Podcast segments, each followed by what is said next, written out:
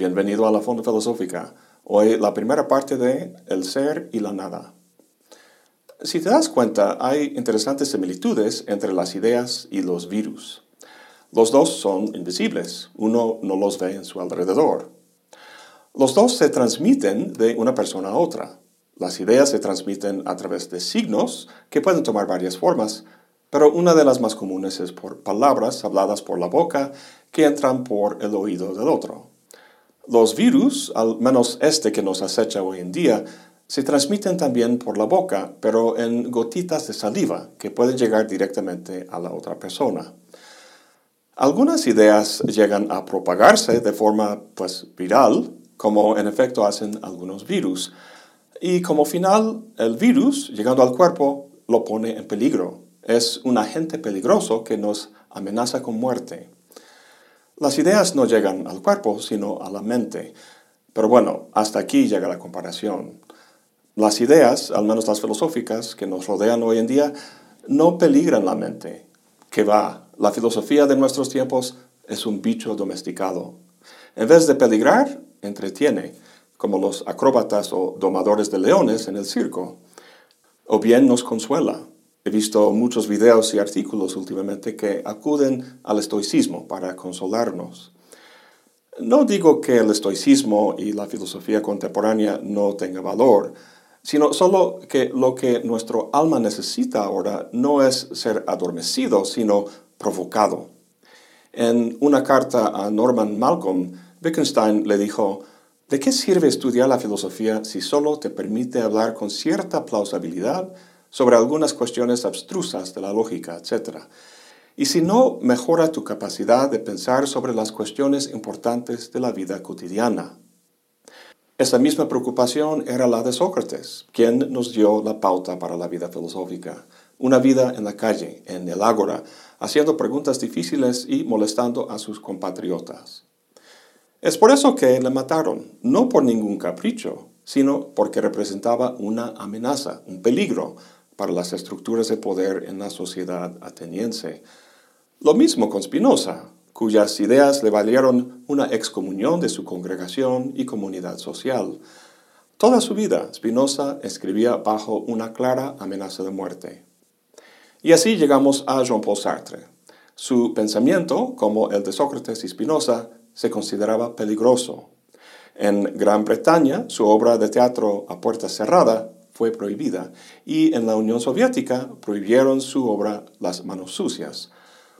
Todos sabemos que le dieron el premio Nobel en literatura y que famosamente lo declinó. Pero más llamativo, y lo que pocos saben, es que el Papa Pío XII puso todas sus obras en el índice de libros prohibidos. Si te galardonan, pues es bonito, pero puede que tus ideas sean simplemente un reflejo del status quo.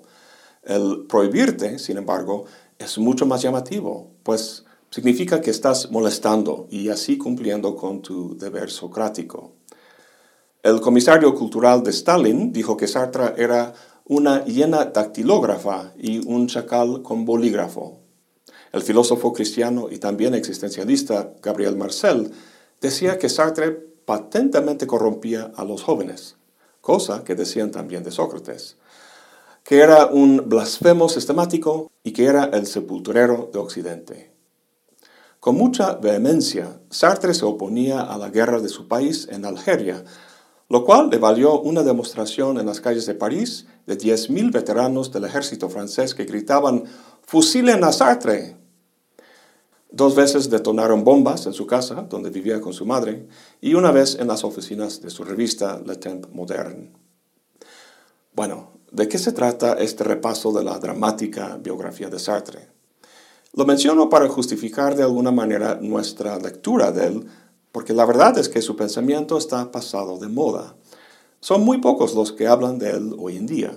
Entre los alumnos de filosofía oigo más que nada nombres como Zizek y Byung-Chul Han, lo cual está bien. El hecho de que Zizek y Han no hayan sufrido censura, calumnia y atentados contra su vida, como Sartre, no significa que su pensamiento no tenga valor, solo que no es peligroso. Y pues aquí llegamos al punto. La mayoría de las ideas con las que nos topamos en la filosofía no son peligrosas, porque asentir a ellas o no, creer una sobre la otra, no cambia nada en tu vida, en tu existencia. El virus representa una amenaza existencial, por lo que urge una vacuna, pues queremos que la vida, al menos biológica, siga tal cual. Pero una vacuna mental es precisamente lo que no queremos. De hecho, ese es el problema actual. Al igual que estamos todos encerrados en nuestras casas, estamos encerrados también en nuestras creencias, en los credos de nuestro tribu. Francamente, necesitamos algo que peligre ese encierre, que amenace a nuestra existencia, a nuestra forma de vivir, porque la vida espiritual y social después de coronavirus no puede seguir igual, o al menos, en las inmortales palabras de Sócrates, no puede seguir sin examen. ¿Por qué era peligroso su pensamiento? Porque defendía la sencilla idea de que el ser humano es radicalmente libre para los que detentan poder político económico, es una idea peligrosa porque implica que las horrendas injusticias del mundo no son inevitables, sino que resultan de las elecciones de seres humanos, de individuos como tú y yo, por lo que tenemos la libertad, el poder y la responsabilidad de cambiar las cosas, de hacer un mundo mejor. Y es peligroso para el individuo porque le priva de todas las excusas que usa para no cambiar las cosas, para no responsabilizarse y hacerse cargo de su libertad y las condiciones de su existencia. La libertad humana es el tema fundamental de su pensamiento. Lo trata de alguna forma u otra en sus obras de teatro, en sus novelas, pero principalmente y de forma conceptual en su obra maestra, El ser y la nada. Eso es lo que vamos a leer en esta serie de videos. Sin embargo, para orientarnos en la temática, quisiera tratar primero un breve ensayo suyo que se llama La libertad cartesiana. En El ser y la nada, la influencia de Husserl y Heidegger es patente y muy importante. Pero Descartes juega un papel rector que no se aprecia tanto. En este ensayo lo vemos muy claramente. Fue Descartes, dice Sartre, quien nos enseñó a ser libres no en el plano de la acción, sino en el pensamiento. Sartre toma el ejemplo de las matemáticas. El que 2 más 2 sean 4 no es algo que produce el ser humano, sino que es algo objetivo, parte de la fijeza y necesidad de las esencias matemáticas. Dice, lo verdadero es la totalidad del sistema de los pensamientos. Puesto que el hombre no puede producir ninguna idea, sino solamente contemplarla, Tan solo queda dotarlo de una mera potencia negativa, la de decir no a todo aquello que no es lo verdadero. Hay muchas ideas, dice Sartre, flotando por ahí, ni verdaderas ni falsas. Es el juicio humano lo que hace que una idea sea verdadera o falsa. Dice, así el hombre es el ser por medio del cual la verdad aparece en el mundo. Su tarea consiste en comprometerse totalmente para que el orden natural de los existentes se convierta en un orden de las verdades. En pocas palabras, la libertad humana consiste en la capacidad de decir no. Las verdades a las que sí asienta son producto de un arduo proceso de duda metódica, como vemos precisamente en las meditaciones metafísicas. Descartes contempla las ideas que presentan sus sentidos, su memoria, los sueños y dice, no, de esas cosas puedo dudar. Incluso suponiendo que un genio maligno le engaña, puede dudar incluso de las esencias matemáticas.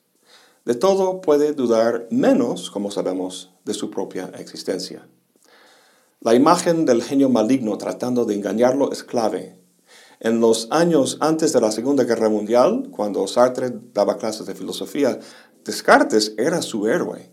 No un héroe revolucionario de la acción, sino del pensamiento. Sin embargo, con la guerra, el ascenso de Hitler y la ocupación de Francia, la libertad cartesiana cobró un sentido vital y existencial. Había franceses que colaboraban con el régimen nazi y otros que luchaban en la resistencia. La gran mayoría de la gente no experimenta su libertad en el contexto de una meditación filosófica como la de Descartes, sino en la vida de la acción, y la ocupación de Francia dio una oportunidad muy dramática para ejercer esa libertad. Había dos opciones, o bien colaborar y decir sí al genio maligno de la ocupación, o resistir y decir no. Resistir a las fuerzas del mal en el mundo no es sino la misma actividad de la voluntad de negar el consentimiento a una idea falsa. Como veremos en nuestra lectura, la negación que efectúa la conciencia, su decir no, será analizado ontológicamente en términos precisamente de la nada. La distinción de Descartes entre las cosas materiales del mundo por un lado y el cogito inmaterial por el otro la veremos reflejada en la distinción sartriana entre el ser y la nada, entre el ser en sí y el ser para sí. El carácter negativo de la conciencia en Descartes y la libertad que implica son antecedentes muy importantes en el pensamiento de Sartre. Pero hay un detalle más. En su ensayo sobre Descartes dice, puesto que el orden de las verdades existe fuera de mí, lo que va a definirme como autonomía no es la invención creadora, es el rechazo. Somos libres rechazando hasta que ya no podamos rechazar. Así, la duda metódica se convierte en el tipo mismo del acto libre. Fuera de mí, fuera de la conciencia, hay un orden de cosas cuya naturaleza está regida por esencias, es decir, por el tipo de cosa que es, por su definición. Las ideas concuerdan con esa esencia o no, y en función de eso las acepto o las rechazo. La conciencia, sin embargo, no forma parte de ese mundo objetivo de esencias. El orden que la rige, para Sartre, es más bien el de la existencia. En el caso del ser humano, la existencia precede a la esencia. Si no fuera así, la libertad que postula no sería posible, sino que la vida de uno sería dictada por los caracteres que lo definen. Abordando el fenómeno humano de esta manera encierra dos consecuencias. La primera es que mi vida, mi existencia, no es un ejemplo de un género, sino que es individual, única, es mía, la cual implica la responsabilidad. En el texto Sartre dice, Heidegger dijo, nadie puede morir por mí. Pero antes de él, Descartes dijo, nadie puede comprender por mí. Si Descartes hubiera dejado que los filósofos de la tradición pensaran por él, jamás hubiera iniciado sus meditaciones. Él y yo y cada uno es responsable de sus propios pensamientos. La segunda consecuencia, entonces, es que la pregunta por el ser del ser humano tiene que partir de una perspectiva subjetiva, no objetiva. Esta es la idea que expresa en su célebre escrito El existencialismo es un humanismo, que un ser humano está determinado no por una esencia o naturaleza que tuviera, sino por la manera única en que existe en el mundo, por los proyectos que lleva a cabo y las decisiones que toma. Si el humanismo existencial caracteriza la postura filosófica de Sartre, es porque el ser humano libremente determina su vida desde la existencia concreta. En ese ensayo dice, el hombre es responsable de lo que es, Así, el primer paso del existencialismo es poner a todo hombre en posesión de lo que es y hacer recaer sobre él la, responsabilidad total de su existencia. Esta idea no es de aquellas cuya aceptación o rechazo da igual, sino que peligra precisamente por tratarse de la existencia de uno, de lo que realmente significa ser libre. En nuestra época, donde el sujeto ha muerto, una postura que descansa sobre el sujeto cartesiano puede parecer ingenuo, y francamente es por eso que está pasado de moda el existencialismo, al menos en la academia. Sin embargo, hay un decir que dice, muéstrame un relativista posmoderno volando a 35.000 pies de altura y te muestro un hipócrita. O sea, en esa situación todos creen en las leyes de la aerodinámica y la gravedad. Es por eso que quería tratar a Sartre ahora. Quizá la situación pandémica en que nos encontramos haga que las ideas de Sartre cobren una nueva relevancia. En el próximo video empezamos nuestra lectura del ser y la nada. Eso es todo por hoy. Gracias por acompañarme. Hasta la próxima y buen provecho.